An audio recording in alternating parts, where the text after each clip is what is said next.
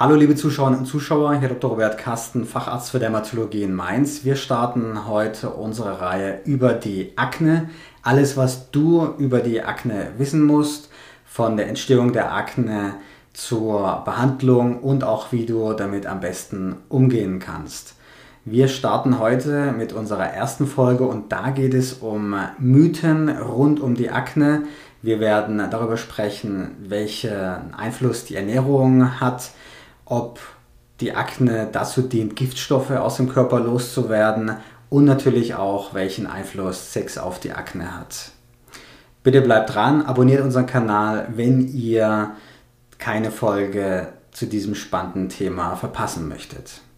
Der erste Mythos sagt, dass wir Akne bekommen, weil unser Körper Giftstoffe loswerden muss und es nicht anders wie hinkriegen, deswegen diese Giftstoffe in über Pickel und Pusteln dann los wird, also über unsere Haut die Giftstoffe ausscheidet. Und an diesem Mythos ist nichts dran. Für die Entgiftung unseres Körpers sind die Nieren und die Leber verantwortlich, natürlich auch der Darm. Und im gewissen Rahmen werden manche Stoffe auch über die Schweißdrüsen ausgeschieden. Das sind diese knäuelartigen Strukturen hier, aber die haben nichts mit den Talgdrüsen und dem Haarfollikel zu tun. Es sind also unterschiedliche Strukturen. Aber ein kleines Fünkchen Wahrheit ist schon dran, denn man hat herausgefunden, dass wenn die Darmflora, das Darmmikrobiom nicht mehr in Ordnung ist, dass dann eher schwerwiegendere Akneformen auftreten und auch die Akne schlechter zu behandeln ist. Der zweite Mythos sagt, dass die Akne erblich ist.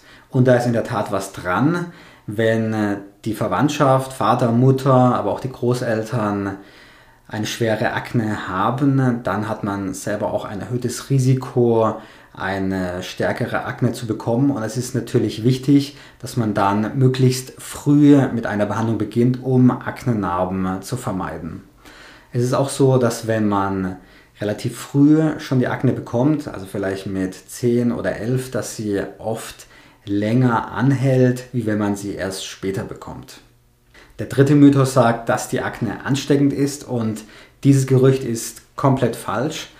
Es gibt bei einigen Menschen einen Ekel oder eine Furcht vor Menschen, die Akne haben, aber diese Furcht ist komplett unbegründet, denn die Akne ist nicht ansteckend.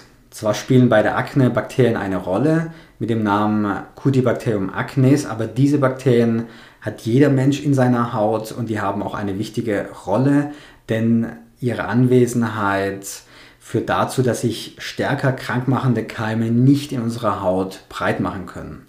Also keine Angst, Akne ist nicht ansteckend.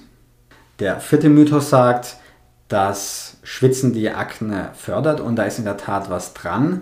Vor allem, wenn die Umgebungstemperatur ansteigt, wenn man in feucht warme Regionen reist, kann das die Akne fördern, weil dann die Talgproduktion angekurbelt wird.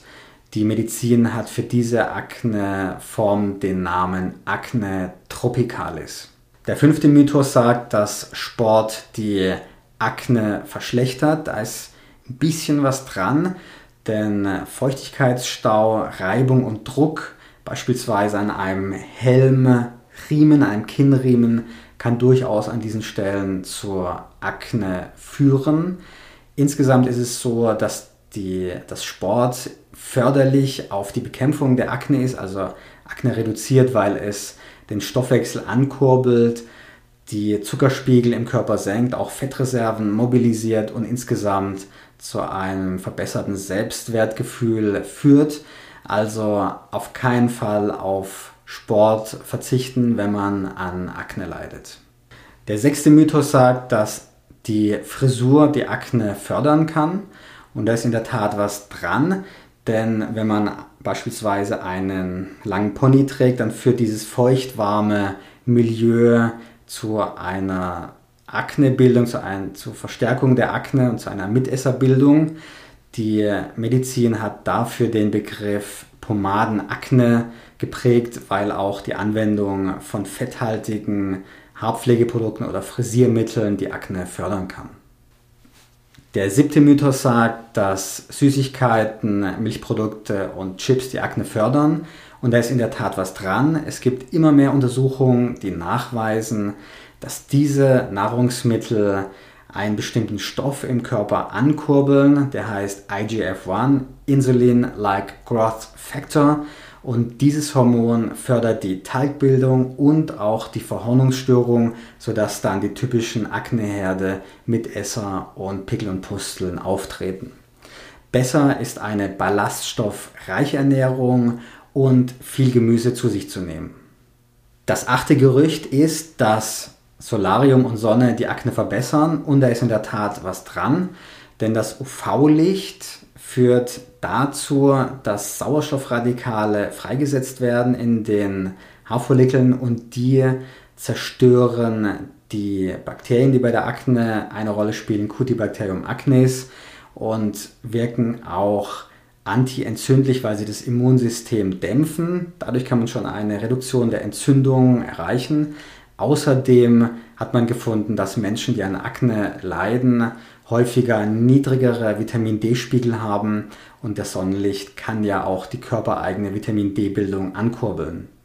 Aber Vorsicht, denn das UV-Licht und auch das Solarium führen zu Hautkrebs, oft nach Jahrzehnten, und zu Hautalterung. Deshalb ist ein gemäßigter Umgang mit der Sonne auf jeden Fall erforderlich.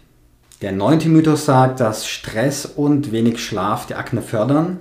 Da ist in der Tat was dran. Es gibt immer mehr Untersuchungen, die diesen Zusammenhang nachweisen. Woran das genau liegt, ist noch nicht bekannt.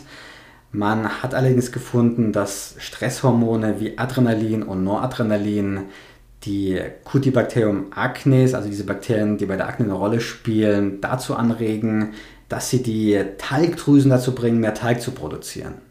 Der zehnte Mythos sagt, dass die sexuelle Aktivität einen Einfluss auf die Akneentstehung hat. Und an diesem Mythos ist nichts dran.